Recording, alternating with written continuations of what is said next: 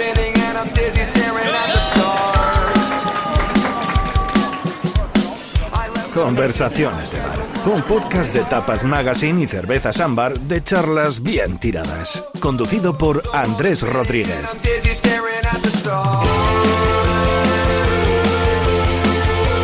Eh, Bienvenidos a este podcast con espuma de cerveza o a esta conversación de bar que tiene como objetivo charlar con algunos de los mejores amigos eh, de la revista Tapas. Mi nombre es Andrés Rodríguez y quería dar las gracias a Ámbar por la inspiración de estas conversaciones. Hemos charlado ya en, est- en esta serie con Carlos Galán de Subterfuge Records, hemos charlado con Sacha, cocinero, fotógrafo y mil cosas más, y también con José Ángel Mañas. Hoy está mm, con nosotros en el estudio Raquel Córcoles, que me va a costar pronunciar el acento. Eh, welcome, eh, a la que debería recibir bajo el nombre o la marca incluso Moderna de Pueblo para que nuestros oyentes no cuelguen este podcast. ¿no? ¿Eh? Sí, más conocida como Moderna de Pueblo.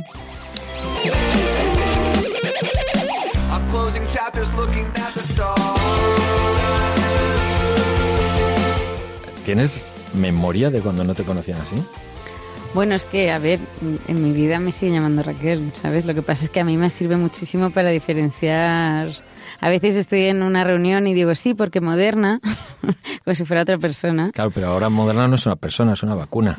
Ya, eso también, digo, de alguna quitado la forma. mitad de la marca. eh, de alguna forma, digo, no sé si me van a poner otra que no sea moderna e implosiono, pero. ¿Ya Me haría- vacu- ya te han vacunado? No, aún no, pero Pues, me eh, haría ilusión que fuera con la moderna. El chiste fácil ya sabes cuál es, claro. Sí, sí. Oye, em, claro, eres de Reus, que tampoco es un pueblo, ¿no? Claro, es que cuando voy ahí las miradas son un poco de asesinas, porque es como, perdona, ¿cómo que de pueblo? Pero cuando vienes a Madrid después de pasar 20 años en Reus, realmente te sientes de pueblo, ¿no? Y es un poco esa sensación de llegar a un sitio nuevo, empezar de cero, de que todo te suena un poco raro. En, en una época pre, redes sociales donde no había como tanta uniformidad de la información, eh, bueno, todo era, de, todo era de nuevo. ¿Por qué viniste a Madrid? Pues me dieron la beca Seneca, que es para terminar la, bueno, para estudiar la carrera en otra comunidad autónoma. Y yo en realidad me hubiera ido a Barcelona, porque es el ¿Que te típico sitio, cerca? sí, donde va todo- toda la gente de Tarragona se va a Barcelona, ¿no? Pero esa beca era para otra comunidad autónoma, y entonces me fui a Madrid. Y dije, bueno, también me gusta, porque cuanto más lejos de la familia, más independiente y libre me siento. ¿Cómo eran los bares de Reus antes de, de que te Bueno. vinieras para acá? Eran un poco como las fiestas de pueblo, ¿no? La banda sonora era más, más mainstream, como se diría. Eh, y estaba desde La Fuga a Ese toro enamorado de la luna, a canciones catalanistas, por decirlo así. Era un poco mezcla, pero más, más para un público más amplio. Luego vine a Madrid y a veces odiaba a los DJs porque pinchaban lo que les daba la gana y no se no sucumbían al público. Si les pedías una canción, solo por haberla pedido, no la ponían. Claro, esa, esa es la verdadera profesión de un DJ, ¿no? Sí. No es encadenar canciones, es, ne- es negarse a... Joder al resto y decir, estoy por encima, ¿sabes? Sí, para, para mantener eh, que el bar siga siendo cool, ¿no? Claro, sí, sí. Es que si al final ponen los hits que todo el mundo canta, Para eso no te están descubriendo nada. Pones una jukebox, ¿no? Sí, bueno. Te Mete unas monedas y, y elige tú la canción. ¿Cuáles eran los primeros bares que recuerdas en, la- en, en Madrid? Eh, ¿A cuáles llegaste? El Nasty, la Sala Sol, que era más para ligar, y luego el Burlitzer, que era un poco más destroyer. ¿Y quién te recomendó esos tres bares? Eh, bueno, es que al final en, en la escena moderna era lo que se llevaba, ¿no? Luego estaban los Nasty Mondays, luego que- Charada, luego que fue más adelante, me acuerdo. Eh, y luego el Independence. Eh, no sé, como que fu- fueron varias etapas, pero para mí los míticos, el ocho y medio, la Sala Sol, el Nasty y el Burley. ¿Cuántos bares te podías hacer en una noche de esas? Bueno, tres era la media, ¿no? Con tres ya te tenías que ir a casa. Sí, bueno, y entrar, yo cuando vine que estaba peladísima, al final entraba a la hora esta de la lista gratis, ¿no? Que ¿Cómo era es- eso? Pues eh, entrabas a- antes de la una, que no había nadie, eh, para entrar gratis. y te tenías que apuntar con la lista, que esto sale en Soy de Pueblo, eh, y tenías que poner Raquel más tres. Y entonces ibais ya, pero si te pasabas de la una ya había que pagar. ¿Y eso era para chicas y chicos o solo para vosotras? No, era para todo el mundo. Para todos, Era para para, los pobres, bar, ¿no? para los pobres y para los premiums, ¿no? En plan de, si tanto te importa ahorrarte 10 euros, ven antes de la una y llénanos el local.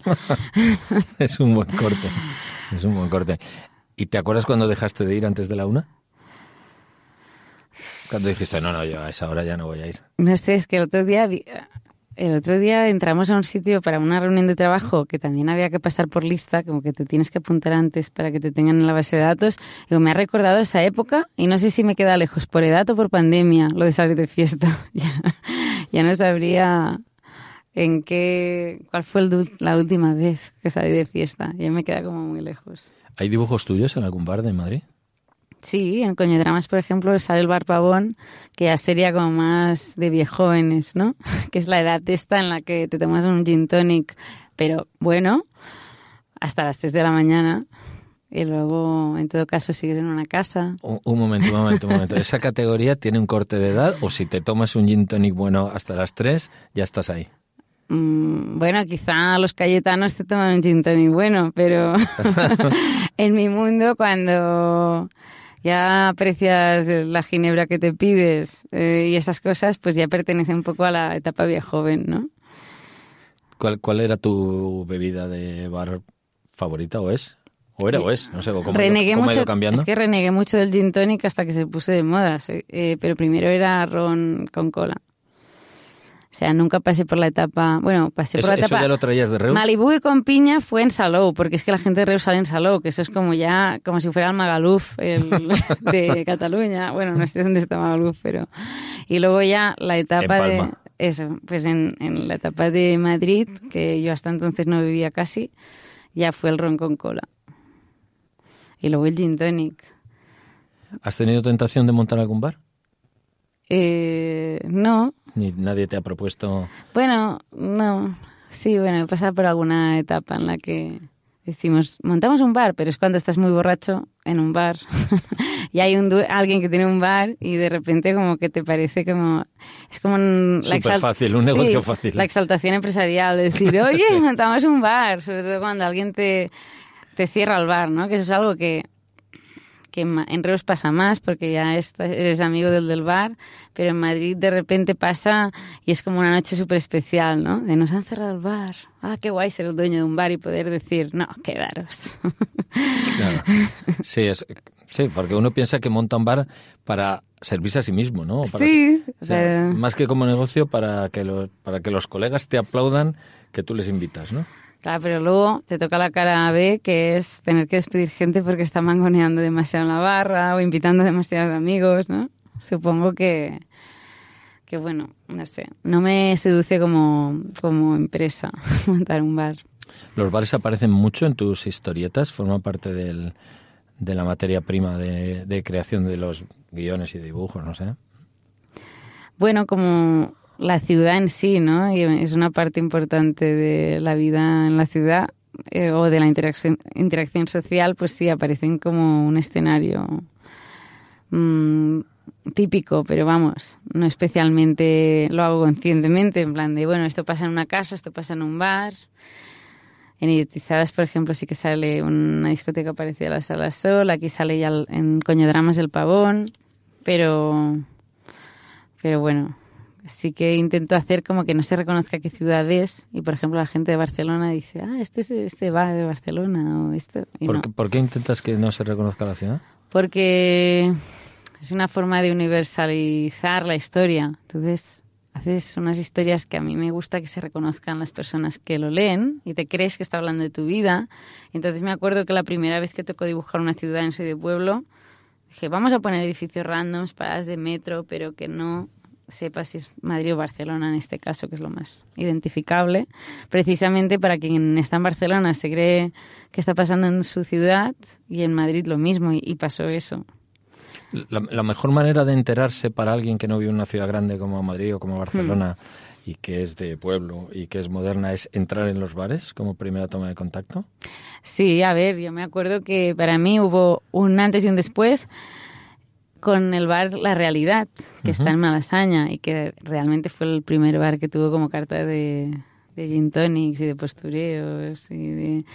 Y yo cuando entré entraba ahí hablaba con mucha gente moderna que no me hacía ni caso y, y, encima hablaban muchísimo de cultura, de tendencias, de no sé qué y yo era como casi que me callo.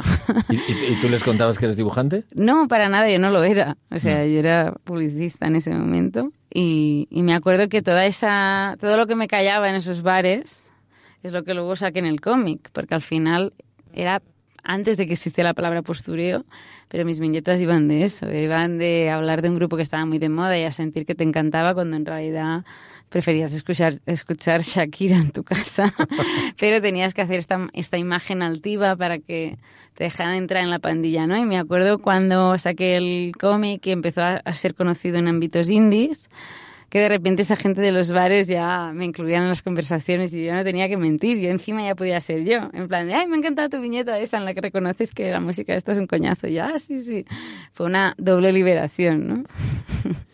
eh, había una amiga trabajando en la realidad, ¿no? Sí, sí, sí, sí. Ah, la documentación, ¿eh? Sí. ¿Y te pasaba las copas gratis? Bueno, las copas no era lo más importante. ¿Qué era lo más importante? Las tapas que sobraban a final del día, que eran nuestra cena en el piso. y de hecho nuestra... ¿A qué hora, a qué hora, a qué hora pasabas a, a recoger? Yo creo que, que ella cuando chapaba, eh, pues alguna vez lo traía y alguna vez pues íbamos nosotras y yo creo que era un poco de mendicidad moderna, ¿no? De, oye, ahí tienes, toma un, este ahí, que tienes, es... ahí tienes otro título de otro libro. Sí, sí, lo de mendicidad, mendicidad moderna. moderna, que ¿no? era la época en la que también ibas de evento en evento porque al final bebías y comías gratis, pero yo en esa época pensaba, ¿dónde se entera la gente de estos eventos? Porque tienes que formar parte de, de un sistema de contactos que te digan, hoy comida y bebida en esta exposición. Pues bueno, que eh, aprovechamos muy, muchísimo la estancia de nuestra amiga en la realidad. Los que nos tomamos un gin tonic bueno mmm, antes de irnos a casa, uno solo, sí. los llamábamos los canaperos. Ah, pues mira. Ya es una palabra lógicamente vetusta. Sí. Pero además se enteraban de no conocido, se enteraban ¿eh? cuando no había redes sociales, porque Sí. ahora las redes sociales todo el mundo anuncia su evento Sí, claro. antes de que se produzca, ¿no? Por eso digo, a mí me Pero antes la... no había redes sociales Pues y yo llegué se a ser canapera, ¿ves? Pero muy de refilón gracias a un amigo que siempre le invitaban, ¿no? ¿Siguen siendo los bares un lugar de ocio para ti o no?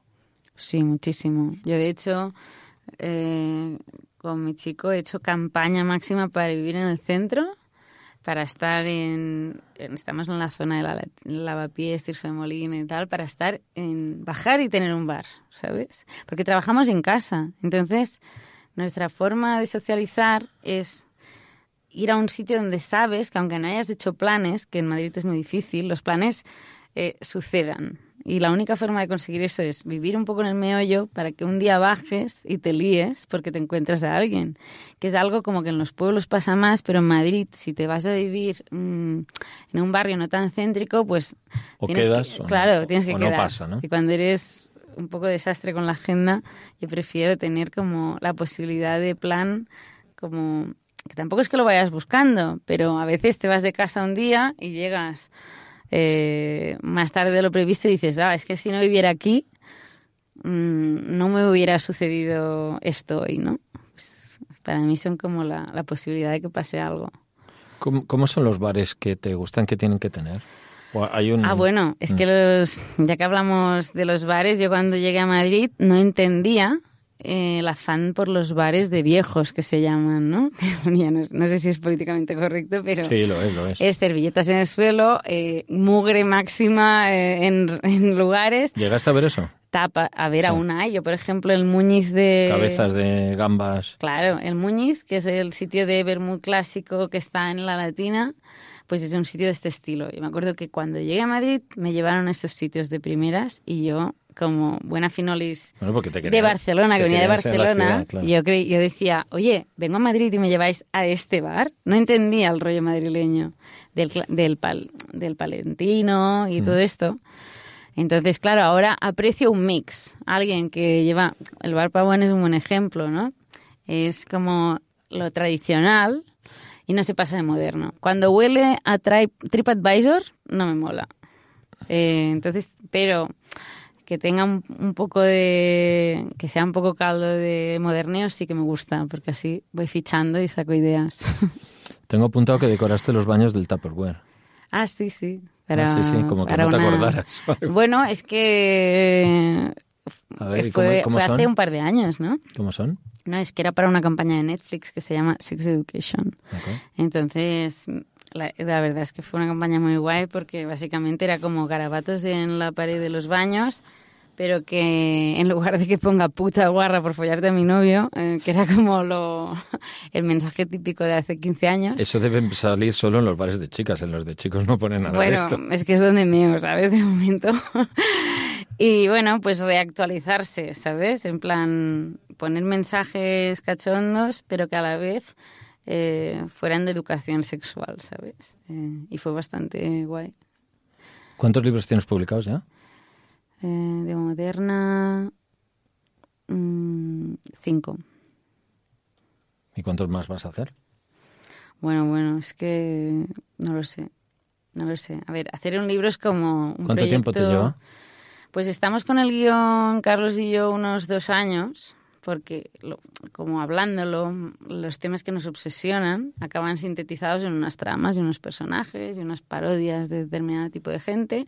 Y luego quizá estamos seis meses intensamente muy a saco con el guion, empezamos el dibujo y luego vamos como afinándolo, porque cuando lo dibujas, pues vas viendo los personajes eh, más reales, como que te los crees, te cogen matices, entonces dices, ay, es que molaría mucho que este personaje dijera esto en este punto, cambias un poquito la trama. Bueno, es que al final vamos, tenemos un guion medio cerrado, pero cuando se va dibujando lo vamos rehaciendo todo el rato. Carlos lo reescribe, yo lo voy dibujando y así cada página tiene ahí unos procesos de aprobación bastante minuciosos. ¿Qué, qué tal se lleva el trabajo de dibujo de una plancha que, que vas a imprimir dentro de una historia con el lenguaje de Instagram? Mm, a ver, es, es, es un placer hacer el libro porque sabes que la gente se va a molestar a pasar la página antes de decir, no estoy de acuerdo, o a comentar, porque es que en Internet lo que pasa es que comentas antes de leer casi, ¿no? Mm, Y en el libro, pues oye, pues tienes pues cuatro horas para que entiendan lo que quieres contar. Y en Instagram tienes mm, 40 segundos. ¿La, la- la voz de Moderna en Instagram y en el libro es diferente? ¿O No, no es diferente, pero quizá en redes, bueno, ha habido muchísimas etapas, ¿eh? Antes eran más gags que funcionaban súper bien y era como empezó, y ahora quizá también tiene más divulgación.